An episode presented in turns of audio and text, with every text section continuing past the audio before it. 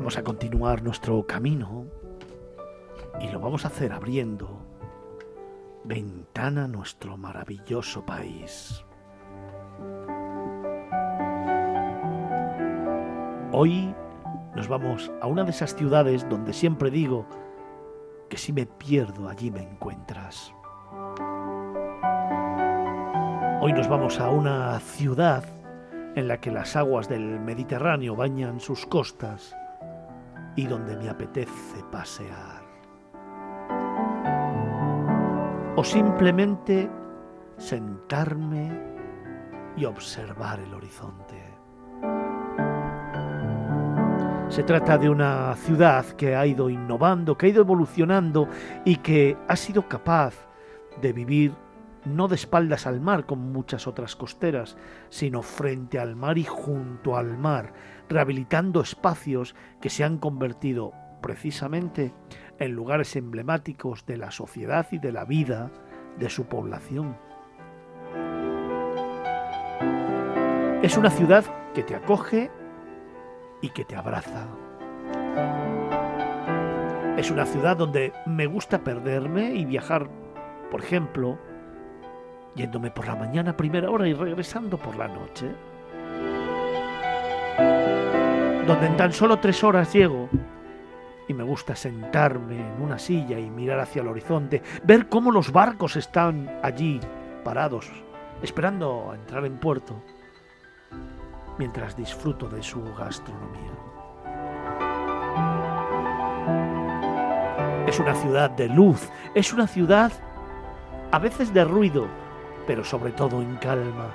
Es una ciudad de folclore, es una ciudad en la que poder pasear y descubrir un casco viejo que es muy poco conocido.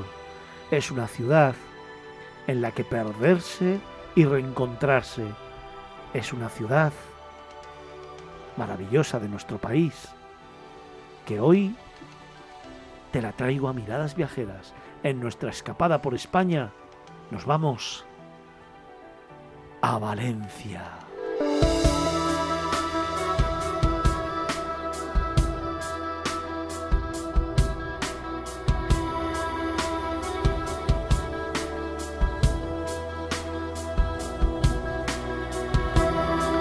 Y es que el cielo azul y el agua clara del Mediterráneo se unen y esta vez para coger un lugar cargado de contrastes, una población que ha sabido obtener en su desarrollo lo mejor de ambos lados. Y así ha ido evolucionando desde la Valentia Edentanorum, valor de los heretanos de los romanos, a la Medina Turab o ciudad de la arena de los árabes, por encontrarse a orillas del río Turia, o la más tarde conocida en época de los taifas como Balancilla, hasta llegar hasta su actual nombre, Valencia.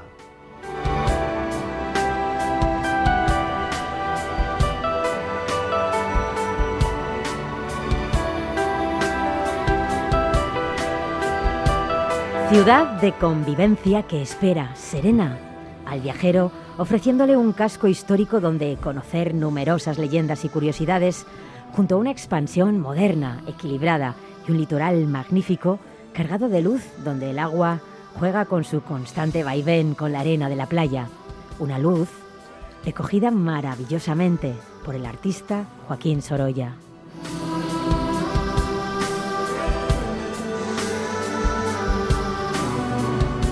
Hay mucho que ver y mucho donde elegir. La visita puede hacerse de una y mil maneras, pero quizás la más tradicional y consensuada sea la de comenzar en la antigua estación ferroviaria y desde allí dejarse llevar hacia la plaza del ayuntamiento, donde las calles invitan a adentrarse rumbo al casco histórico.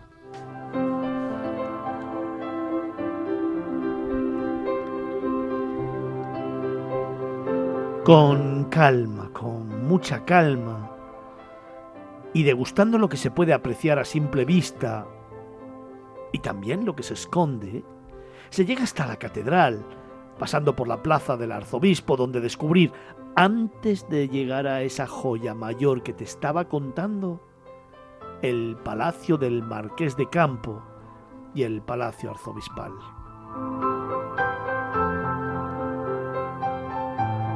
Allí podremos observar el cimborrio exterior del Templo Mayor de Valencia y a su lado uno de los símbolos más reconocidos de la ciudad, esa torre de 50 metros de altura, el conocido Miquelet.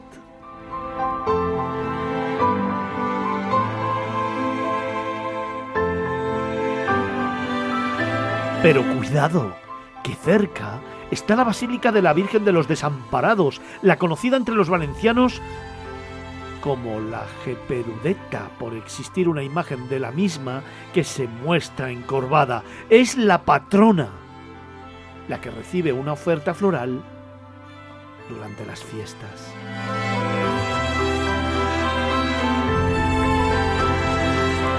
Sí, Fernando, pero hay muchísimo más porque Valencia es infinita. Está la Lonja de la Seda, el Palacio de la Generalitat, el Palau de la Música, las Torres de Serrano, ¿por qué no? El Jardín del Turia, el Mercado Circular diferente o el primer edificio religioso tras la catedral, donde estaba el priorato de la Orden de San Juan de Jerusalén, San Juan del Hospital, el recuerdo de las murallas a través de las Torres de Serrano o la parte más moderna, la ciudad de las artes y de las ciencias, el puente de Calatrava o el oceanográfico.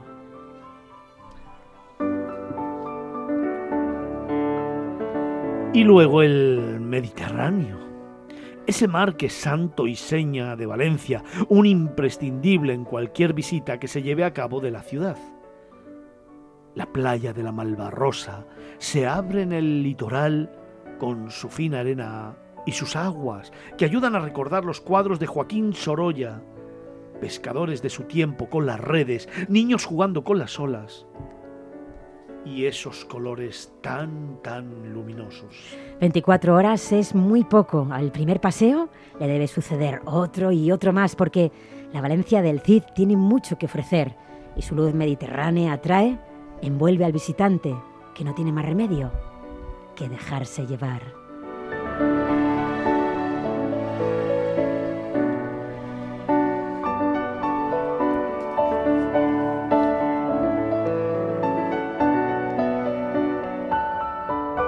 Felipe, uno de esos destinos chulos, chulos que traemos, además en un momento especial, cuando ya la luz empieza a tomar protagonismo dentro de esta ciudad mediterránea y en la que, por ejemplo, quizás podemos comenzar la visita a lo mejor por la estación, por la estación de tren. Sí, sí, eh, Valencia tiene dos estaciones de tren, donde llega el AVE, que es la Joaquín Sorolla, y la tradicional, la más antigua, que es la que es la estación del norte, donde salen el resto de los trenes, eh, las cercanías y los trenes eh, más, más, locales, regionales. Yo creo que es el lugar porque es una plaza abierta, es una estación maravillosa, es muy bonita, eh, se construyó a principio de siglo y se conjuga dentro de ella lo que es el azulejo valenciano, lo que es el artesonado en sus hall es muy interesante de, visitar. Y además el lugar es muy bueno porque es una, eh, una, plaza, no es plaza exactamente, pero no puede ser como una plaza, es una, es una amplitud que está justo al lado también de la Plaza de Toros de Valencia. Y desde allí ya tú enfocas la mirada, cruzas eh, el paseo que hay y te adentras ya en camino de lo que es la, plaza del País Valenciano, en la plaza del Ayuntamiento, ¿no? que es el, yo creo que es el punto de salida de una red de calles que se van moviendo y que te van llevando directamente a lo que es el cogollo eh, histórico eh, de la ciudad.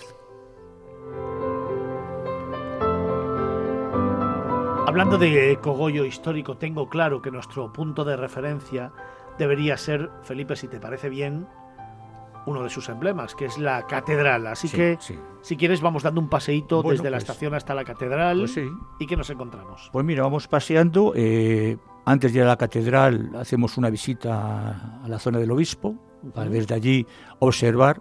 Eh, antes llegamos a la Plaza de la Reina, donde a la vuelta de la visita te aconsejaré algo que se puede hacer allí, eh, muy curioso. eh, nos paramos un momento, ahora está en obras, la Plaza de la Reina, pero la van a dejar magnífica. Em, desde allí se puede ver lo que va a ser fundamental, que es eh, la representación más emblemática religiosa de Valencia, que es la catedral, eh, un edificio maravilloso. Ves el cimborrio y te quedas prendado por lo que es el Miquelet, la torre de Miquelet, eh, el campanario, porque realmente la gente lo que no sabe es que es el campanario que tiene varias campanas y solamente una de ellas se conoce como el Miquelet, como, el, como Miguel. Eh, antes de entrar a la catedral, te voy a, contar por qué se llama así la torre del Miquelet.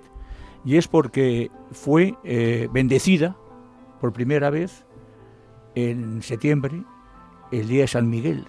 Y entonces de ahí viene el nombre de Miguel Miquelet.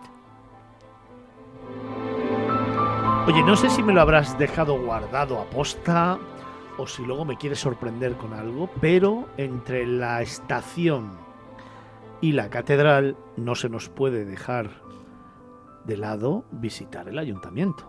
El ayuntamiento es muy, es muy interesante, es un edificio antiguo, tiene, tiene sabor. Eh, en esa plaza hay muchas cosas y hay muchos recuerdos eh, imborrables para mí, aparte de que esa plaza es donde está la gran mascletá de, las fallas, ¿no? Eh, donde, donde la verdad es que eh, te diviertes cuando comienzan a, hacerse todo lo que son los el ruido, todo lo que son las luces, todo lo que es el, lanzamiento de la pólvora, aunque a veces al final quedas un poco la garganta un poco peor que la que tengo yo ahora, ¿no? Y ahí lo que había, lo que me, lo que me ha me recuerda más y que ha desaparecido, no sé, yo soy mucho más viejo que tú, no sé si lo recordarás, era un sitio que se llamaba Barrachina, donde se tomaba una horchata maravillosa y unas naranjas confitadas que eran increíbles.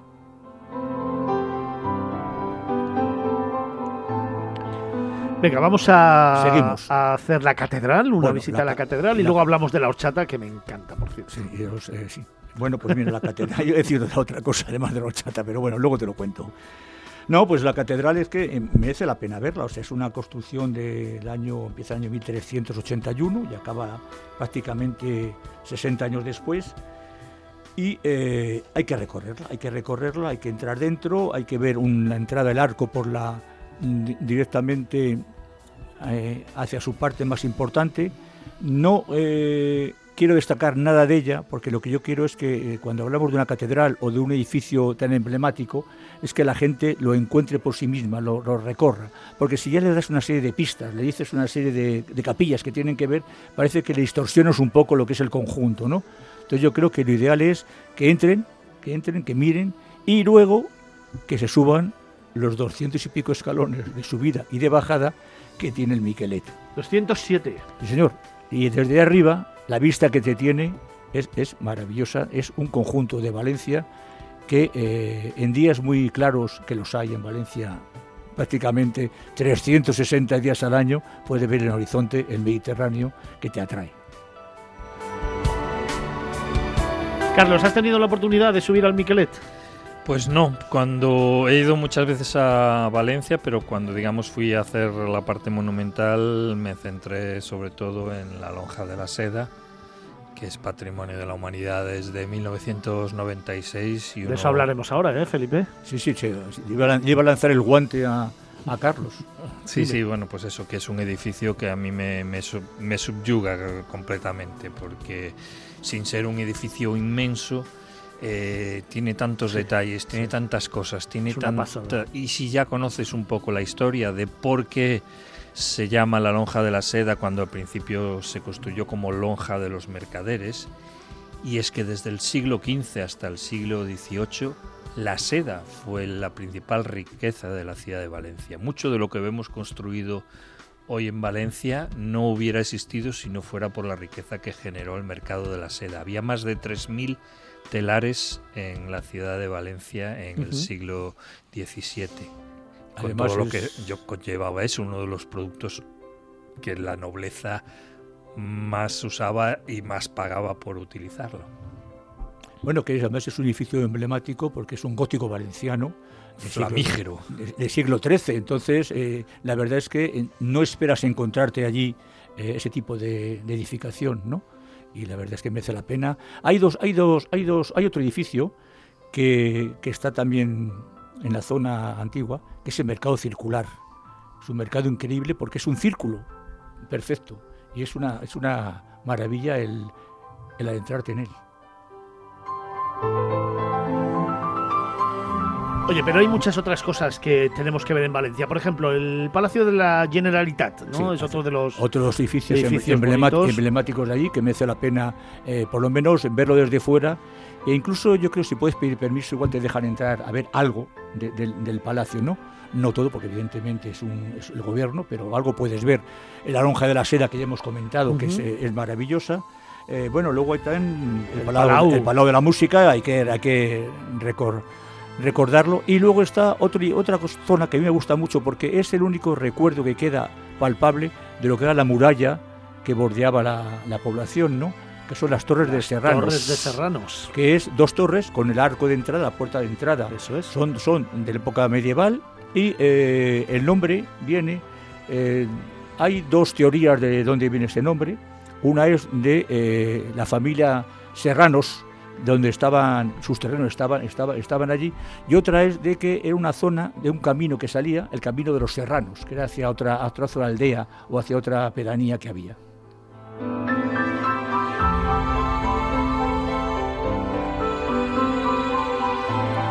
Pues si quieres vamos eh, en este camino a descubrir algo un poquito más moderno. Sí, nos vamos a desplazar. E imprescindible. totalmente imprescindible. Nos vamos a desplazar un poquito fuera del casco, del casco histórico y vamos a ir a la zona de las ciencias. Efectivamente. Es eh, más moderna, evidentemente, y tiene una cosa que no se puede uno perder. Vaya con niños o vaya sin niños, que es el, oceanográfico. Para mí es uno de los mejores oceanográficos que hay en el mundo. Ahí puedes, eh, a mí me impresionó mucho dos cosas fundamentales, lo he, lo he, recorrido siempre que voy a Valencia y procuro ir al menos una vez al año. Eh, siempre me escapo a recorrerlo. Y hay dos cosas que me impresionan. Una es la famosa ballena beluga, que yo la desconocía. Es, es, impresionante, es, algo, algo increíble. Aparte de lo bien cuidado que está todo, hay que decirlo.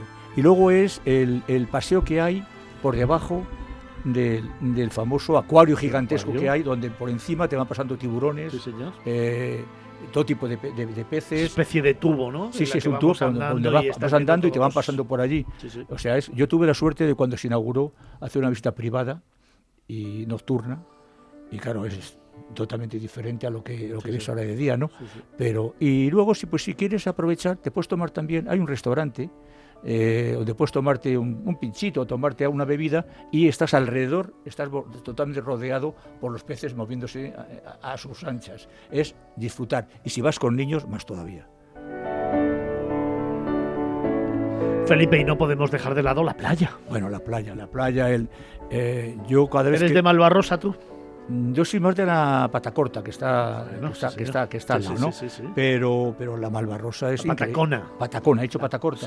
Bueno, es que me ha, me ha contagiado Paloma con, lo, con, los trabuques. la Patacona. La Patacona, la Patacona, que es la prolongación de la, de la Malvarrosa. Eso es, eso es. Pues hombre, eh, lo que pasa es que ya se ha perdido un poco el sentido romántico de, la famosa obra de Manuel Vicente, ¿no? El tranvía a la Malvarrosa. Le, yo la conocí hace muchos años y estaba bastante eh, una zona deteriorada. La han arreglado muy, bien, muy bien está. Ahora está impresionante, sí, porque entonces era un cañaveral, o sea, había, era una zona donde muchas veces llegabas ahí y te decían, eh, no te aconsejo que vayas porque mm, no hay pasa nada, pero, pero puede pasar. Eh, y sin embargo ahora está fenomenal. y después de moverte por ella, un paseo que han hecho, un paseo marítimo, marítimo increíble, donde puedes montar en bicicleta y puedes hacer infinidad de cosas. Eh, la verdad es que llegas allí no por el tranvía a la Malvarrosa de Vicente, llegas por un modernísimo metro ligero y es eh, que tiene una parada muy cercana, que tiene varias paradas. y luego tienes eh, para degustar cualquier producto de la tierra, en los chiringuitos que han hecho, que han mejorado, que ya son todo de piedra, o sea, todo es, son como, no ya la caña no existe, son ya edificios más modernos, pero que no pierden el sabor, el olor y el sabor de los productos que te ofrecen, ¿no? Y vamos, eh, hay que pararse allí y, comer. Os voy a dar dos recomendaciones. Una al principio de la Malvarrosa hay un hotel maravilloso que son Las Arenas, un cinco estrellas, un antiguo balneario, espectacular.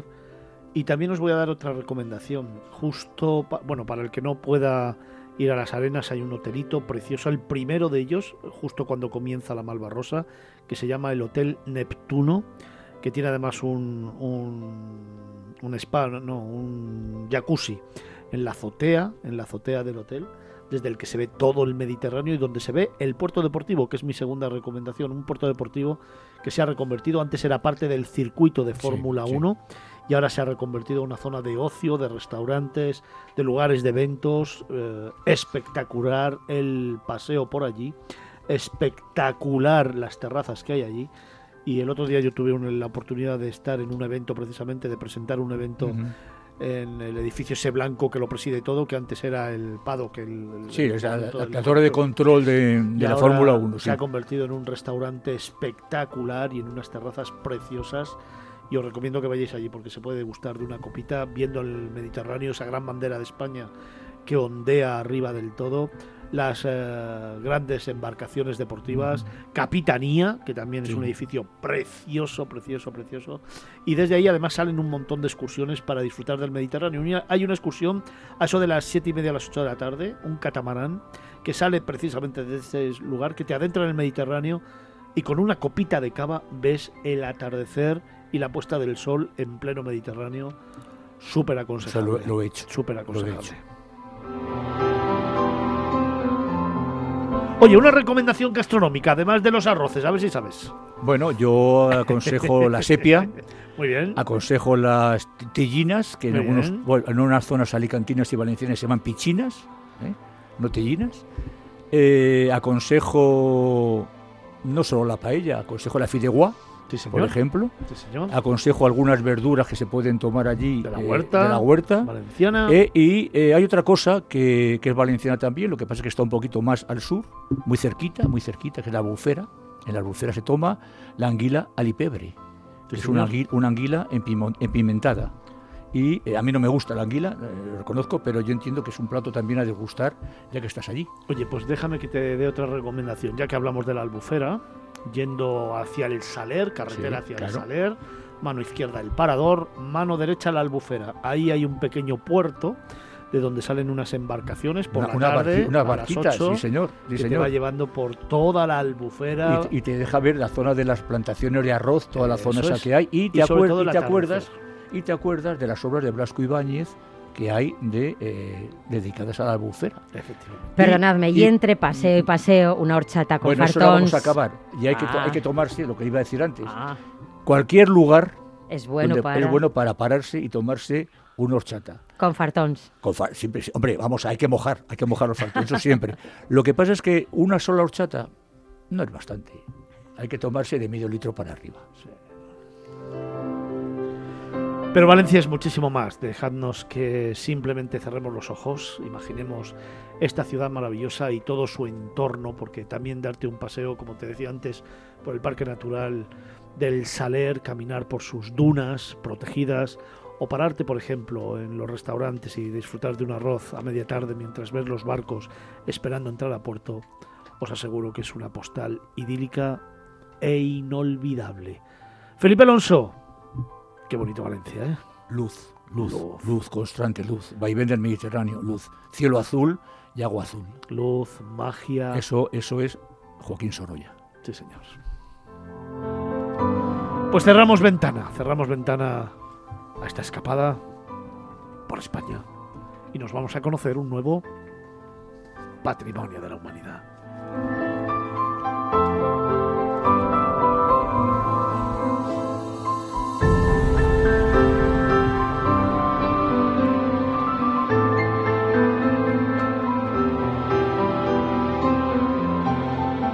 Miradas Viajeras en Capital Radio.